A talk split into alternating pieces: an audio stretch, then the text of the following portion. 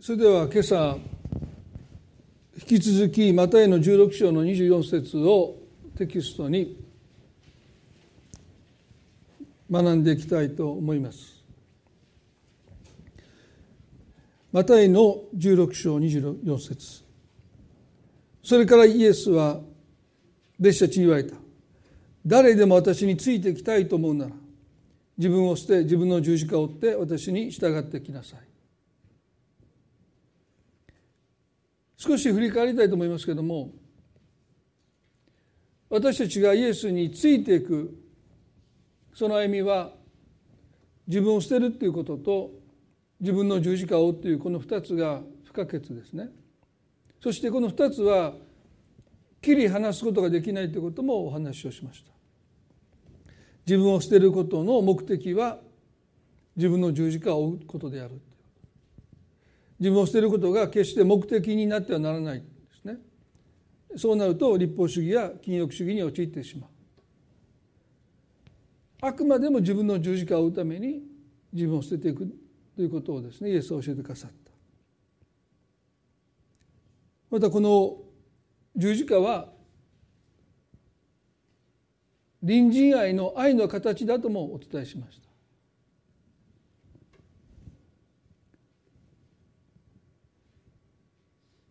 私たちが自分の十字架を追うとは私なり私たちなりの愛の形を持って隣人を愛していく。でこの十字架というものは私たちが自分で作るんではなくて神様が皆さんの生涯の中で作ってくださった。皆さんにしかできない愛し方その愛の形というものを神様が作ってくださった。その十字架と私たちは出会ってその十字架を追っていくということですね。ですから皆さん一人一人に十字架が神によって備えられているということですね。それは隣人を愛する皆さん一人一人の愛し方愛の形というものを神様がデザインして神様が形作ってくださってるんだということを覚えていきたいと思います。ですから人を真似は必要ないですね。もちろんイエス様の十字架を私は追う必要もないし人真似も必要ないあの人のようにっていうことも関係ない皆さんそれぞれに備えられた愛し方愛の形があってそしてその十字架を私たちが追っていくということが神についていく歩みになっていくんだということですよね。そしてこの十字架はまず無条件の愛の象徴だということもお話をしました。あのイエス様の隣に作られた強盗がですねイエス様にこんなことをお願いした。イエス様あなたが御国に入られる時には私を思い出してくださいと言いました。まあこれを聞いてたほとんどの人は何を甘えたこと言ってるんだって。お前は今までしてきたことの報いを受けてるんだって。その報いを受けてるそのまだ十字架で息絶えてもいないそんな時にこんな憐れみの懇願をすることなんてですねおそらく聞いてた人たちはみんな憤慨したと思いますよね。まあ古代は特にこの死刑っていうのはですねあなたに生きる価値がないしあなたが生きることが害だっていうね何の益もないって言って殺されたわけですから、まあ、そんな死刑囚がですね私のことを思い出してくださいって言ったそもそも十字架の上でそんなことをお願いする場所じゃない十字架の上で今までしてきたことを顧みて反省してそして苦しみながら償っていく十字架のその上で私を憐れんでくださいなんていうのはねよくもまあそんなこと言えるなそれがおそらくその彼の言葉を聞いていたほとんどの人の思いだと思いますよね。ですからイエス様はもう何を言ってるんだってねお前は自分のしたことの過ちの上にこの苦しみにあるんだから、ね、そんな甘えたこと言うんじゃないってイエス様が叱責されると思いきやイエス様おっしゃったことはね誠にあなたに言います。あなたは今日私と共にパラダイスにいますとおっしゃった。まあこの言葉を聞いたほとんどの人は憤慨しましたよね。なんでこんなやつにイエス様あなたはそんなことをおっしゃるのかって。皆さんね無条件の愛っていうのはほとんどの人にとって心地いいんじゃないんですよ。逆に私たちの中に怒りを生み出すのが無条件の愛ですよね。なんでこんなやつまで神は救おうとなさるのかって、ね、滅んで当然。未来英語というかもう永遠に苦しむべきだっていう人に向かってあなたは今日私と共にパラダイスにいるとおっしゃった。ですからおそらくこのイエスの言葉いや無条件の愛は私たちの中にね怒りさえ引き起こしてくる、ね、もう理解できない。なんでこんなやつが天国に行けるんだ納得できないって。散々好き放題をしてきて十字架にかけられている。その彼に向かってあなたは私と共にパラダイスにいるっていうこのキリストの言葉を聞いて感嘆する人感銘を受ける人なんていないですよ。みんなこの言葉につまずくと思いますよね。まあ、それほど神の無条件の愛というのはですね本当に恵み深い。人間の理解をはるかに超えているんだということをですね私たちは覚えますね。そして2つ目は十字架とは癒しの愛の象徴でもありました。第一ペトロの2章の24節でキリストは自ら十字架の上で私たちの罪をその身に追われた。それは私たちが罪を離れ義のために生きるためその打ち傷の上にあなた方は癒されたと書いてますね。イエス様は十字架で殺されただけでなくて深く傷つかれた。私たちを救うだけならば罪の奴隷と死の奴隷から私たちを救うだけならばこの方はご自分の命をもって代価として償うだけでよかったんですけどもこの方は鞭打たれ平手打ちをされ釘付けにされ脇腹を槍で刺し通されて本当に多くの傷を受けてくださった。この打ち傷によってあなた方は癒されたというこの癒しは私たちの肉体あるいは精神的な癒しを含みますけれどもでも本来のこの打ち傷の癒しというものはね関係による傷ですよねすなわちあの十字架の上で「我が父我が神我が神どうして私をお見捨てになるんですか?」という父なる神様から捨てられるという、まあ、拒絶される痛みこの痛みを十字架で負ってかさったことのゆえに私たちも神様は私たちを見捨てたことは一度もないんだけど私たちはある状況の中で神に見捨てられたと感じてしまう神に見捨てられたとそう思い傷ついてしまう傷があるわけですね。ですからその私たちが人生のいろんな苦しみの中で神様祈りを聞いてくださらなかったとか神様どうしてあの時助けてくださらなかったんですかって、まあ、そんないろんな傷を私たちは負ってる。その傷をキリストの十字架の打ち傷は癒していく。すなわちどんな状況の中に置かれても私たちの中に神に捨てられるという恐れが全く消え去るまで神は私たちを癒し続けていこうとなさる。そのための傷をキリストが十字架の上で負ってくださったということですね。そういう意味で私たちはまだ癒されていく必要がある。まだ心に傷があるのではないかなと思いますね。この先週の講演会でまあ私個人のね経験として神様は99%愛だけど1%冷たさがあるってずっと思ってたっていうことをねお話をしました。後に僕先生からメールいただいて幾人かの方がねその言葉を聞いて本当にまさに自分の神に対する思いだ。99%神は良いお方愛の方なんだけど1%その1%が傷なんですよね。だからまた同じように神に見捨てられるんじゃないかという思いを完全には払拭できないで苦しんでた。いや在籍感すら覚えてた。でも牧師が「いや私もそうでした」というのを聞いてですね。本当に心打たれて涙が出てきた。それはまさにあのイエス様の打ち傷によって神がその人を癒そうとなさっているんだなと思いました。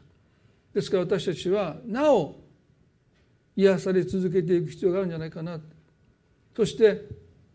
どんな状況の中に私たちが置かれたとしても神は私たちを孤児としないというねあの約束が私たちの中で私たちを支えてくれるまで神はその打ち傷によって私たちを癒し続けてくださっているんだということを私たちは覚えたいということもお話をしました。で今日はですね十字架は従順の愛の象徴でもあるということ。を今日はお話ししたいと思います。十字架とは従順の愛の象徴でもあるということです。無条件の愛。癒しの愛。そして従順の愛ということをですね考えたい。イエスは私に従ってきなさいとおっしゃった。ですから信仰生活とはまさに神に従うという営みです。私に従ってきなさい。でもこの自分を捨てることと同じぐらいキリストに従うということは誤解されていると私は思います従うという言葉が持つ響きあるいはその名のもとで受けたいろんな痛み傷そういうことを考えるとこの従うという言葉がですねかなり歪小化されているというか歪んでしまっているんじゃないかなと思います。ですからおそらくね従順の愛という表現をあまり聞いたことがないんじゃないかな従順と愛は別物だって愛入れないって対立してるんだっていうふうに考えている方も少なくないかもわからない。神は愛だからそんな私たちに従いなんておっしゃらないってそういうことを私は聞いたことありますよ。どこかで従順と従うということと愛は相入れないそのように思っている方もいるかもしれない。従順と混同されているのが従属です。神は私たちに従順を求めるけど従属は求めてないということを知りたいですね。でどこで見分けるかというと愛があるかないかです。従順には必ず愛が伴います愛してるから従うんですでも従属は義務だから聖書がそういうふうに命じてるから従ってる。ですから従順なのか従属なのかを見極める一番大切なポイントは愛から従うという行為が生まれているのか義務からあるいは恐れから生まれているのかということを私たちは吟味しなければならないと思いますね。そして神様は私たちに従順は求めてるけど従属は求めてない。いや神様は従順を愛されるけど従属を憎まれます。皆さんが神に従う時にその従うというその犠牲に犠牲はですね愛から生まれているのか聖書が命じてるからクリスチャンだからあるいは牧師だから。義務あるいは立法から。そう命じられてるから従ってるのか。ヨハネの10の18でイエス様はこうおっしゃいました。ヨハネの10の18で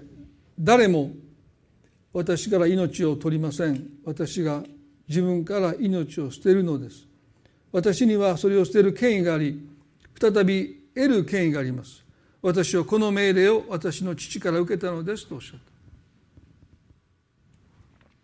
イエス様も十字架に向かうのは命令だとおっしゃった。この命令を私は父から受けたんだとおっしゃったので、まあ、命令ということはそれに従うということなんだけどもでもイエスはねこうおっしゃった。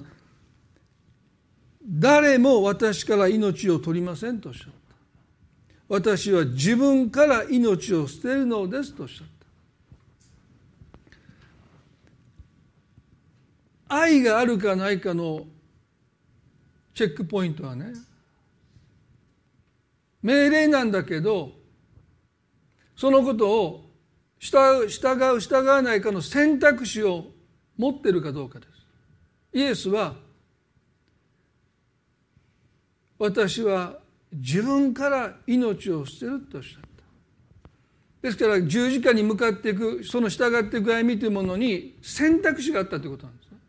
自分からお捨てになったということ。これが愛の特徴です。イエスがただ命を奪われたならばそれは愛でありません。この方が自分から捨ててくださったのでその十字架の犠牲は愛なんだけどこの方がただ捕らえられて迫害されて裁判を受けて十字架で殺されただけならばその犠牲は愛ではありません。大きな犠牲ですけど愛ではない。それはこの方がそれを捨てることをご自分で選ばなかったからです。イエス様の十字架を私たちは時々ね犠牲者のように見てしまう。まあある面でそうですよね。でもこの方は無力な人として抵抗もできずに捕らえられて有無を言わさず無理やり殺されたわけじゃない。イエスは自分から命を捨ててくださったのが十字架の犠牲です。そうじゃなきゃそれは愛じゃないんですよ。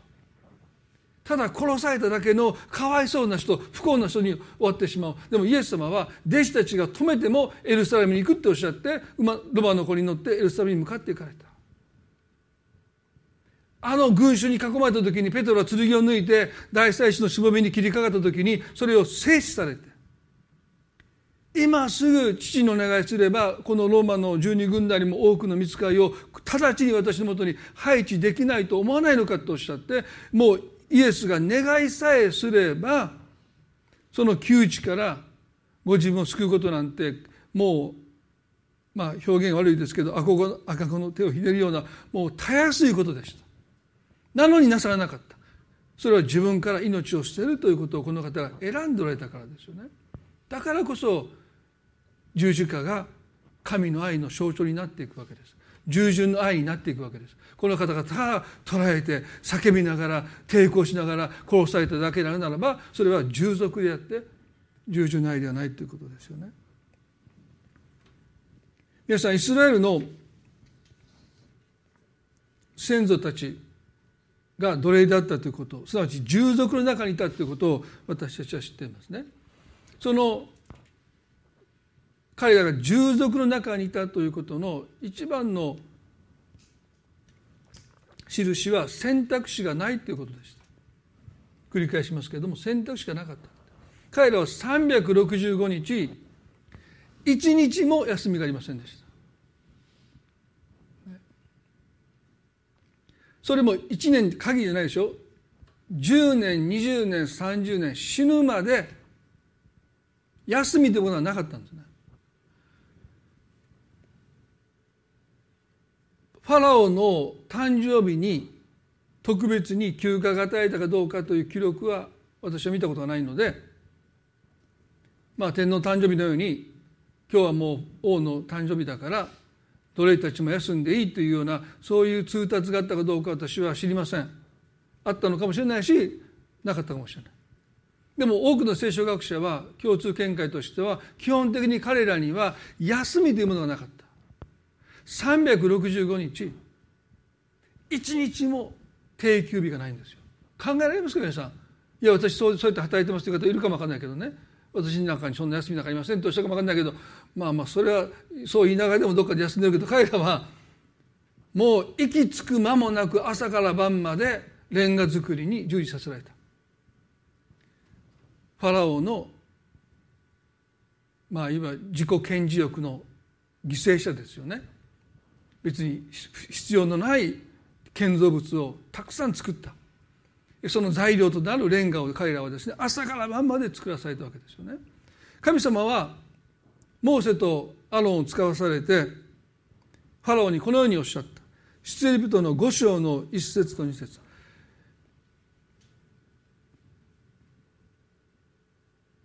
今日の皆さん2017年今日からね新科学の2017からお話をするって私言ってましたね。あのでもメメールで書いたんですけど先週島田さんが勝手に先に先走ってしまって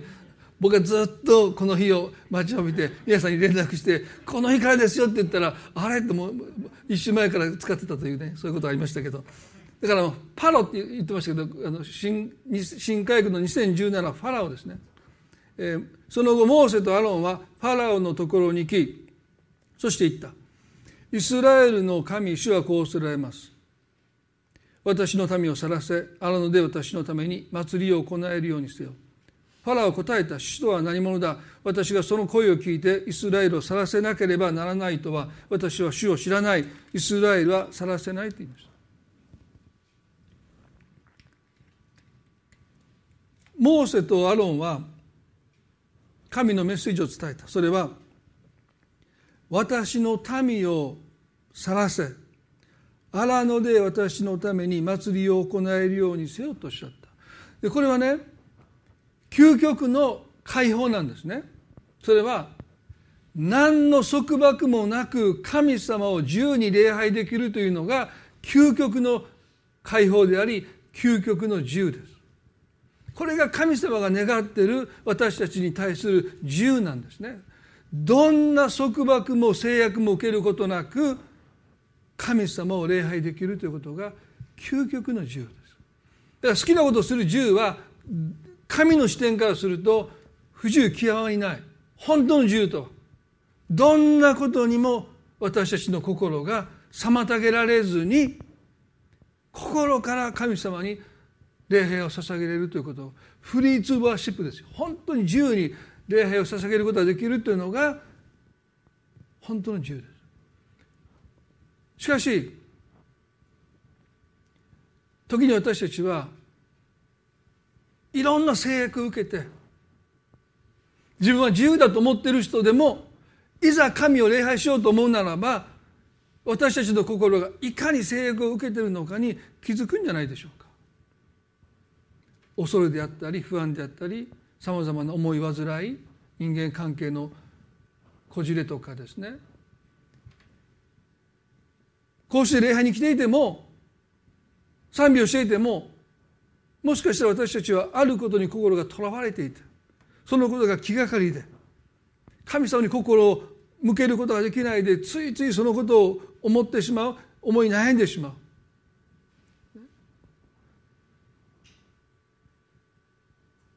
神様の願いは私たちがありとあらゆる制約から解放されて神様に心を向けて神様の臨在で私たちは我を忘れて今抱えているありとあらゆることを私たちは忘れてただ神様で私たちの思いと心と全てが満たされていくということが礼拝ですよね。そう思うと私も含めて私たちの中にまだ私たちを捉えているもの。神を礼拝することを妨げているものすなわち私たちを従属させているものがまだあると思います。で神の願いはね私の民を去らせなさい。私たちの心をいかなる束縛や支配や従属するものから解放したいと神が願っておられる。でもこの時ファラオは何て言ったのか。主とは何者だ。私がその声を聞いてイスラエルを去らせなければならないとは私は主を知らない。イスラエルを去らせないと言いました。これがクリスチャン生活の戦いなんですね。そう簡単に私たちを支配している従属させているものは手を離さない。恐れもそんな簡単には離れていかないでしょ。心配事も。どんなに吹っ切ろうとして打ち消そうとしても私たちの心を捉えて離さないですよ。例えば肉親もそうですね。人を許さない思いをが私たちの心を捉える時に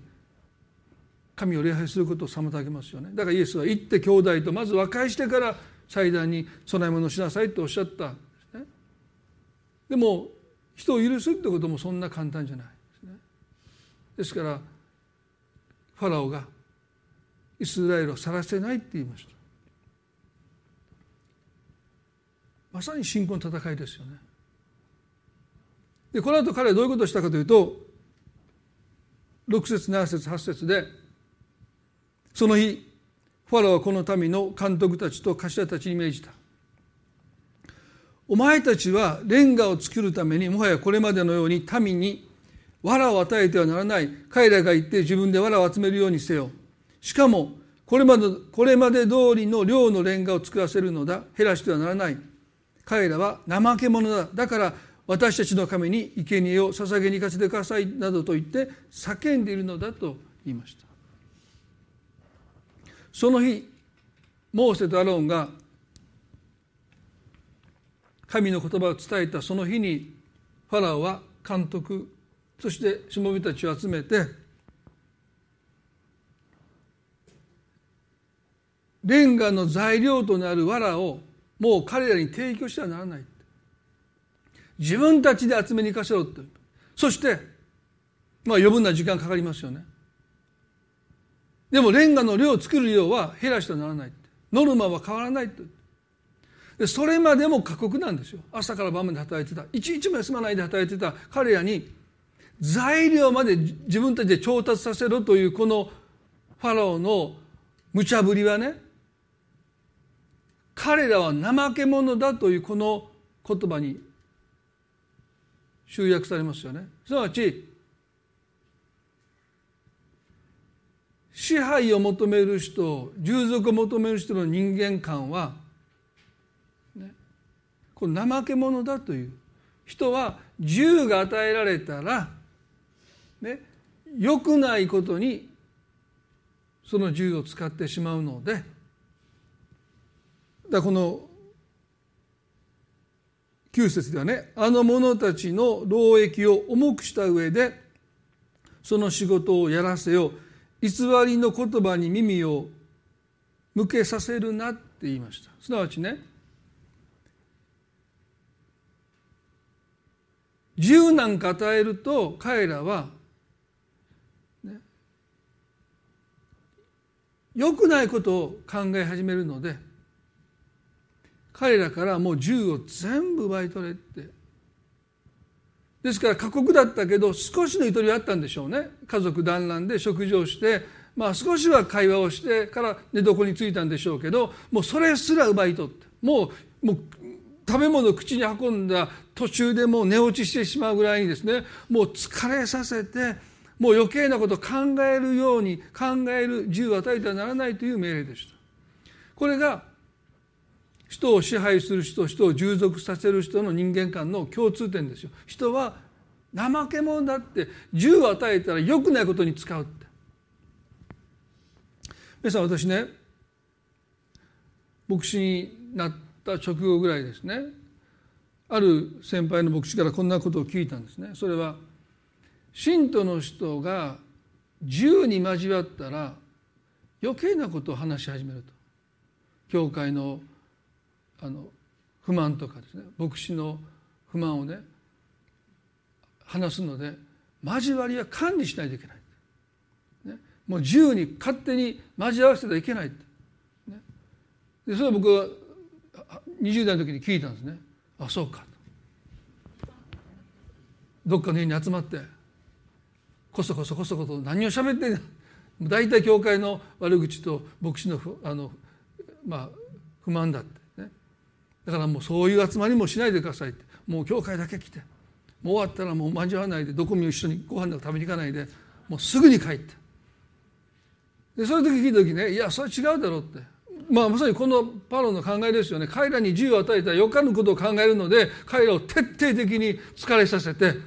疲労困憊させたらもう余計なこと考えないって神様を礼拝させてくださいねって言わないだろうって言ってもうぎゅうぎゅう詰めにもう支配しようとした。これが支配する人の動機で動機づけですね。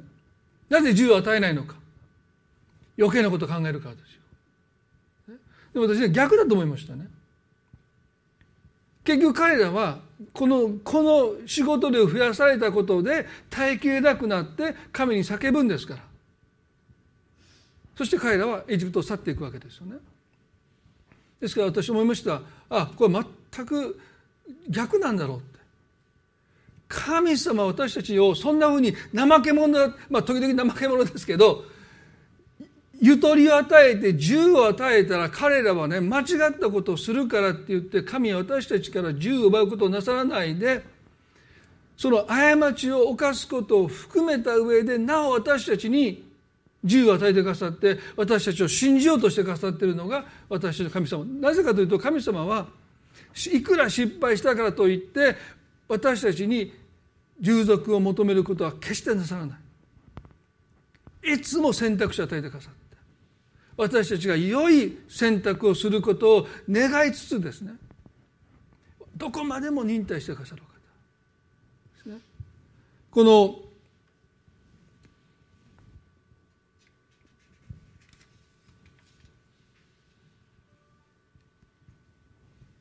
イザヤ書の53章の中に苦難のメシアという予言が書いてますよね。その中にこんなふうな表現があります。以前の53.7ですけども彼は痛めつけられ苦しんだだが口を開かないほふり場に引かれていく羊のように毛を刈る者の前に黙っているお羊のように彼は口を開かない、ね、預言者イザヤはメシア救い主のお姿をほふり場に引かれていくもう観念してジタバタしない暴れないで声も上げないで黙ってる子羊のようだって表現しました。まさにあの十字架につけられるキリストの姿です。弟子たちがつまずいたキリストの姿がここにあります。ほふり場に引かれていく。ローマ帝国の兵士たちはねカルバリの丘の十字架にイエスを釘付けしただけじゃなくて背中に鞭打たれた場所からその場所までキリストにその十字架を運ばせたんですよ。そんなことをいまだかつてしたことがない。だから弟子たちはその十字架に釘付けされるだけでもその姿に深く失望しただろうと思いますけど自分が釘付けされる十字架を背負わされて何度も倒れながらそれでも十字架を担がされているこのキリストの姿を見るにもう耐えきれなくなって顔を背けたとイザヤが言うように弟子たちはそんな姿もう見たくない。いや見れなかったです。あまりにも情けないお姿ですよね。なぜ十字架を背負うことを拒まないのか。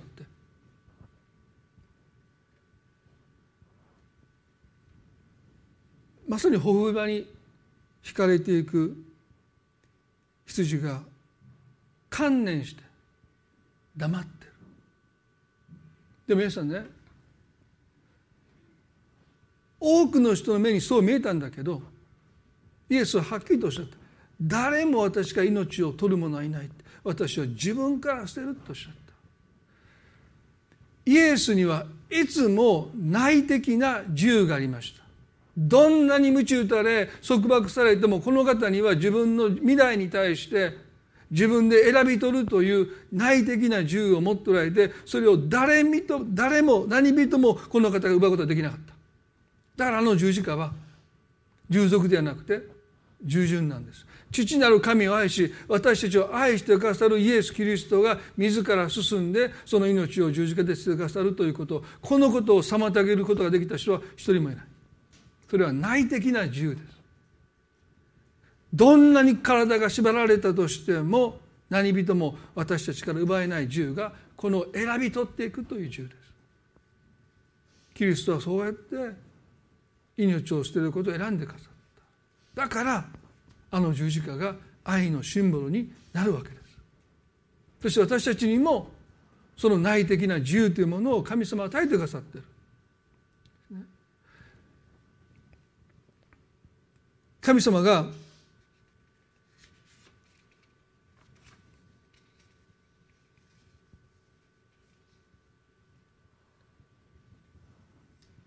新明記の11章の26節の中でねこの民を奴隷の地から連れ出した時に何を最初になさったかというと書いてますね。新明記の11の26で「見よ私は今日あなた方の前に祝福と呪いを置くとおっしゃった。祝福とは私が今日あなた方に命じるあなた方の神主の命令に聞き従った場合であり呪いとはあなた方の神主の命令に聞き従わず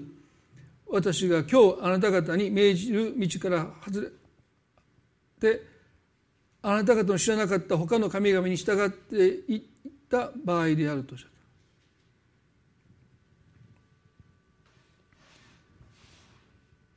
大切なことは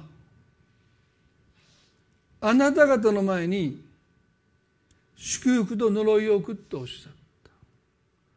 た。あなた方にはこれから選択肢があるとおっしゃった。そしてあなた方は自分の人生を自分の選択によって選び取っていく自由が与えられてるんだということをイエスはあ神様はここでおっしゃった。すなわち彼らはねエジプトの地から出た時に物理的にはもう束縛されてないんですよ。鎖から解かれて自由になりました。でも彼の思いはどうでしょうか？奴隷的な考え方はですね私はこの人生の運命の犠牲者だって私には何も選ぶとる余地がなかった仕方なかったっていうのが上等句ですよね。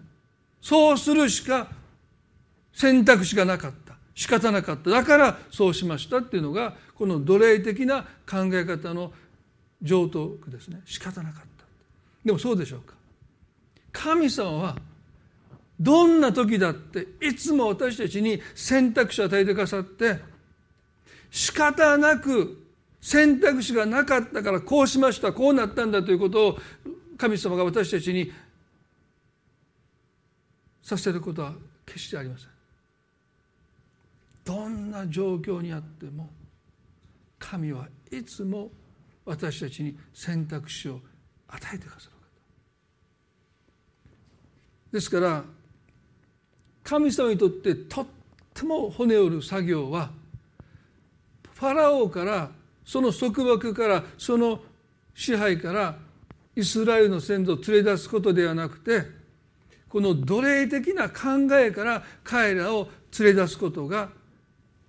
最も骨折った。このあと何年も何十年も何百年もかかって神様は繰り返し繰り返し繰り返し仕方がなかったというなあなたの前には祝福と呪いがあるそしてあなたが内的な銃を用いて祝福を選び取るならばあなたは祝福されるって。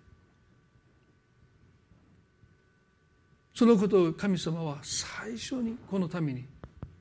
教えてくださったそして私たちクリスチャンにとっても罪と死の奴隷から救われたエジプトから出れたっていうことだけじゃなくてこの内的な自由が私たちには与えられているんだということをですね心に留めたいです。それはエデンの園の中央に命の木の木と善悪を知る木を神様が置かれたことに通じますよね。なぜ罪を犯す前にエデンの園の真ん中に2つの木が植えられたのか。一つは命の木。一つは食べてはならないと命じられた善悪を知る知識の木ですよね。神様との関係というものはいつも私たちが選び取るというこの選択肢を通して愛が育まれていくという側面がですね不可欠です。だから何をするにしても私たちはもうね義務だからとか聖書がそう命じてるからとかもう習慣だからってこともいいのかもしれない。でも願うならば私たちはそれを選び取るという内的な自由を行使していくことを通して神様との関係は深まっていくんだということ。最後にあの法と息子のあのお兄さんの怒りに触れて終わりたいと思いますけれども弟が帰ってきました。本来ならば兄はですねその無事の危機を喜ぶべきなのに兄は非常に憤った。こう言いました。15章の29で。しかし兄は父に答えた。ご覧ください。流れの間私はお父さんにお仕えしあなたの戒めを破ったことは一度もありません。その私には友達と楽しめ楽しむようにと小ヤギ一匹くださったこともありませんそれなのに遊女と一緒にお父さんの財産を食い潰した息子が帰ってくるとそんな息子のために肥えた子牛をほふらせると。ここで彼はお父さんに従ってきました。長年。でもその従うということが従順であったのか従属であったのかの違いははっきりしてますね。彼は戒めを一度も破ったことがありませんと言いました。彼には父の命令に従うしか選択肢がなかった。だから私は自分のしたいことも全部我慢してただただあなたに従ってきましたと言いました。だからこれは従順ではなくて従属です、ね、そしてこの憤っていることからもそれが従順でなくて従属であることがはっきりしますよね。もし愛が伴っているならば長年父のために犠牲を払ったその犠牲は愛を育んだはずです。何ならば愛の肥料は犠牲ですからね。私たちが犠牲を払えば払うほど愛は成長していくわけですけれどもこの時兄息子の中に父への愛っていうのはもうこれっぽっちもない。それは彼にとっての犠牲は自ら選び取った犠牲ではなくて強いられた犠牲でしたので長年大きな犠牲を払ったんだけども愛は全く育まれなかったということです。皆さん私クリスチャンにとってこのことは非常に重いことですよね。私たちが神に対して払う犠牲は神への愛を育んでいるのか育んでないならば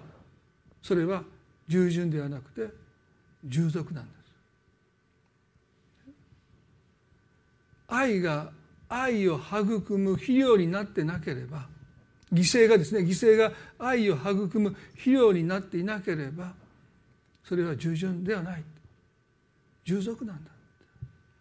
そして犠牲は愛を従属からの犠牲はね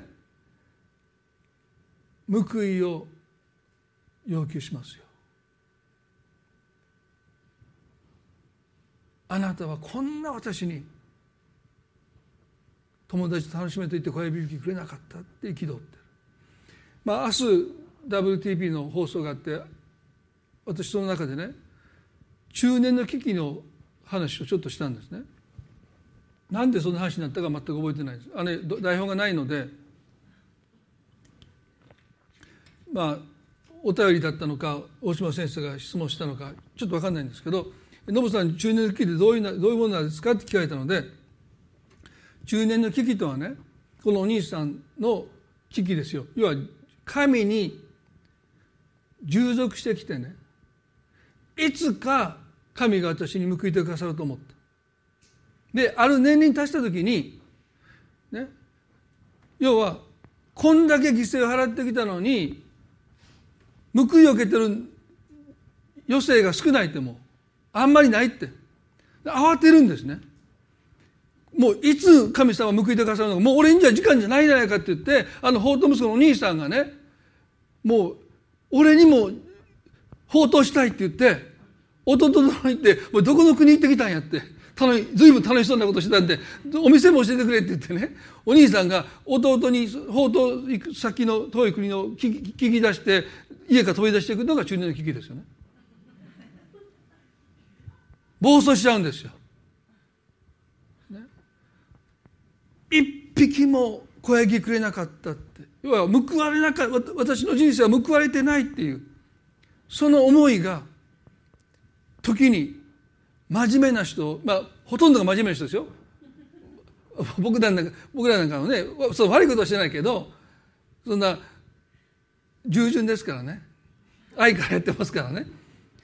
もうだからヘンリー・ダーウェンがね多くの牧師は静かに怒ってるって言ってましたよね。教会の人は遅刻してくる礼拝に。時々礼拝休む？休むのはええけど休んで楽しそうにしてる？ね。もうなんかもう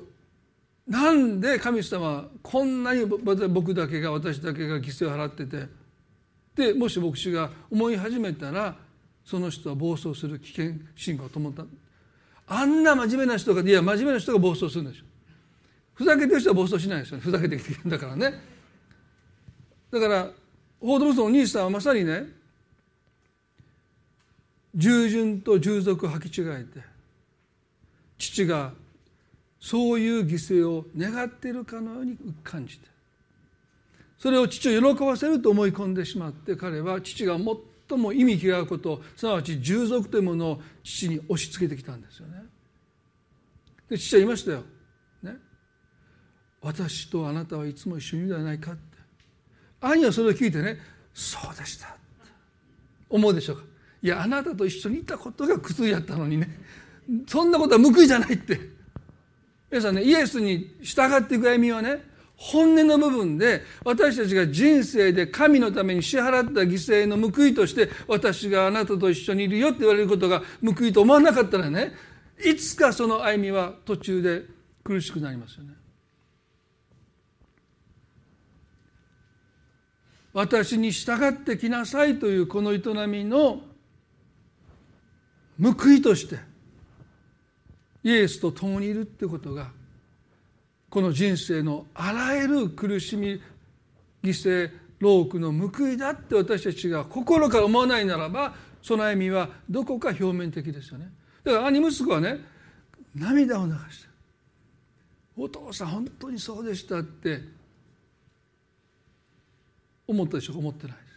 従順だとそう思うんですよ。でも従属だといかにこの関係が離れていくのか。俺も弟のように行きたかったって。でも俺は兄貴だから長男だから行けなかったんだって、ね、あいつは弟だから銃に行って好き放題して帰ってきてまたリセットして、ね、俺も本当は行きたかったんだ。それが兄の本音ですよね。私と一緒にいるじゃないかいやそれが苦痛だったんだってその苦痛の報いを求めてるんだからっていうのが彼の訴えですよね。皆さん神様は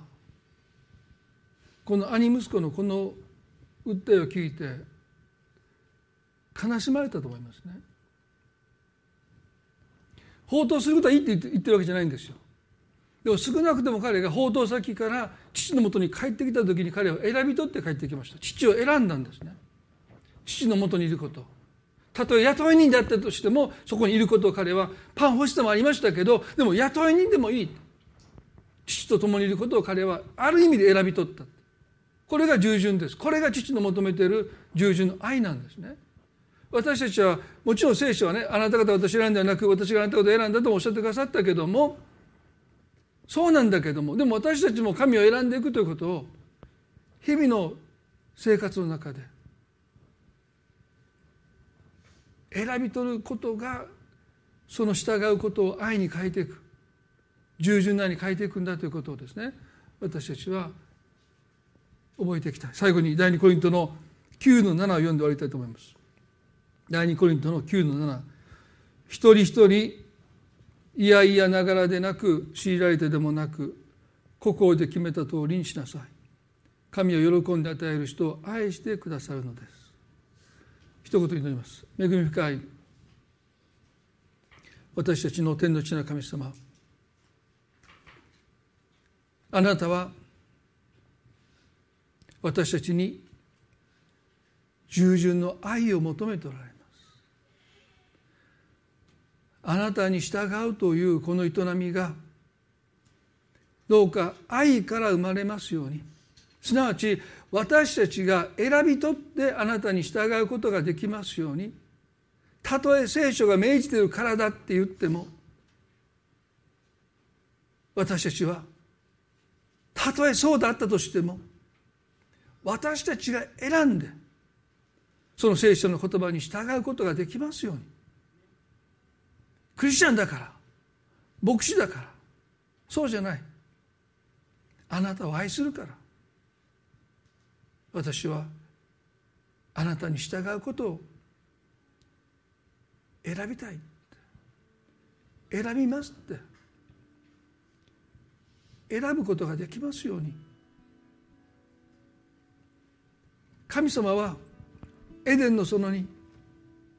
二つの木を置いてくださった。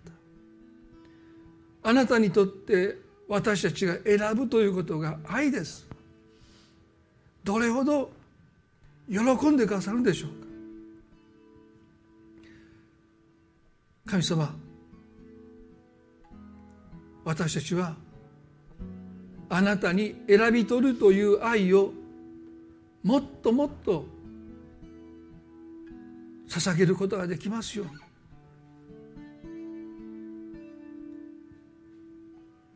もちろん私たちはあの宝刀息子のようにあなたが願わないことを選ぶかもしれない。でもそれでもあなたは私たちに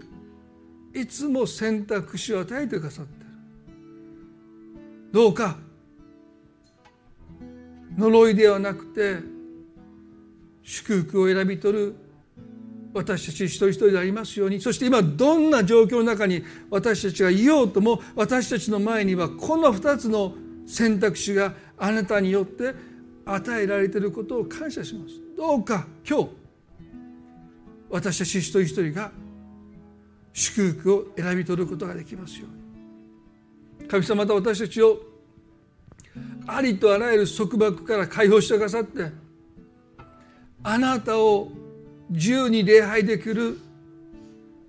私たちとしてくださるように。あなたの願っておられるそれが自由です。心開いて。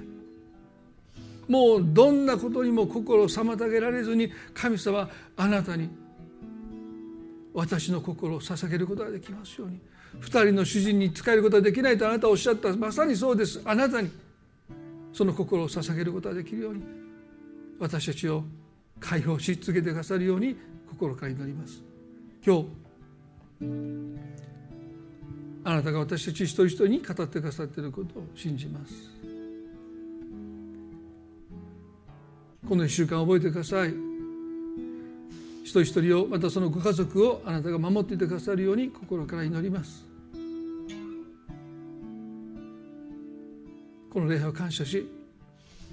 私たちの愛する主イエスキリストの皆によって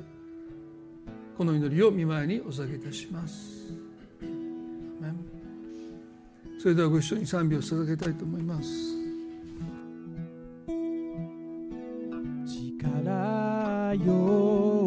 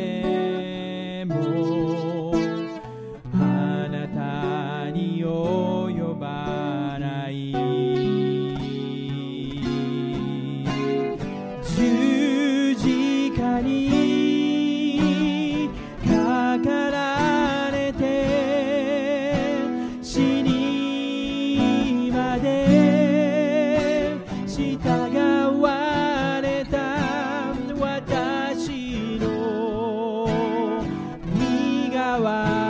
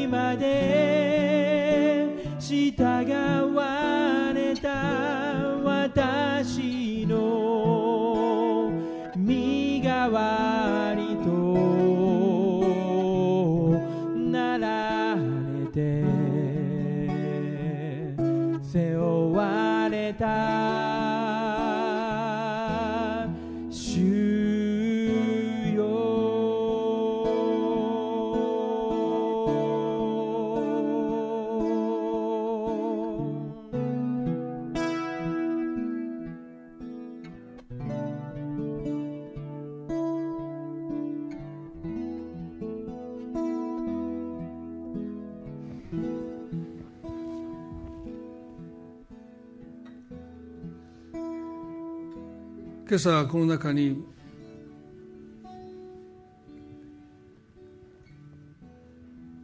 夫息子のお兄さんの葛藤がまさに私の葛藤である。私には選択肢がないように思えた。そうしなければならない。神が命じておられる。聖書が教えてる命じてる。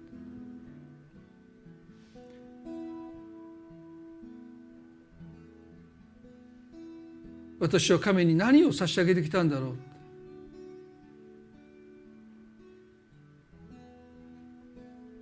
従順の愛だったのか。従属だったのか。でもそれでも神は忍耐して私たちを愛してくださって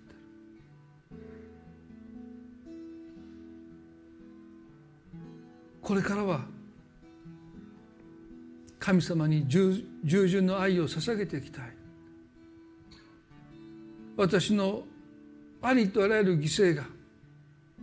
神の愛を育んでくれるようになってほしい。そう願う方がおられるならば短く祈りますね。どうぞ。あなたの心が刑罰への恐れやさまざまな恐れから解放されて奴隷の考え方から自由になっていつも選び取ることができるように。神様あなたは兄息子も愛し弟息子も愛された。あなたの愛は変わることがなくそれぞれの葛藤を苦しみをご覧になってそれぞれを愛そうとしてくださる。兄息子のように選択肢を持たずに神に従ってきた。その中にあるいろんな思い複雑な思い割り切れない思い葛藤神様は知っててくださいますからどうか選び取るということをあなたが教えようとしてくださっていると信じます。あなたを愛することを選びあなたに従うことを選び主よ犠牲があなたへの愛をますます育みますように。あなたが共にいることが報いだと感じれるようにますます変えられていきますように。どうぞあなたがその心を祝福してくださるように祈ります。愛する主イエスキリストの皆によってこの祈りを見舞いにお捧げいたします。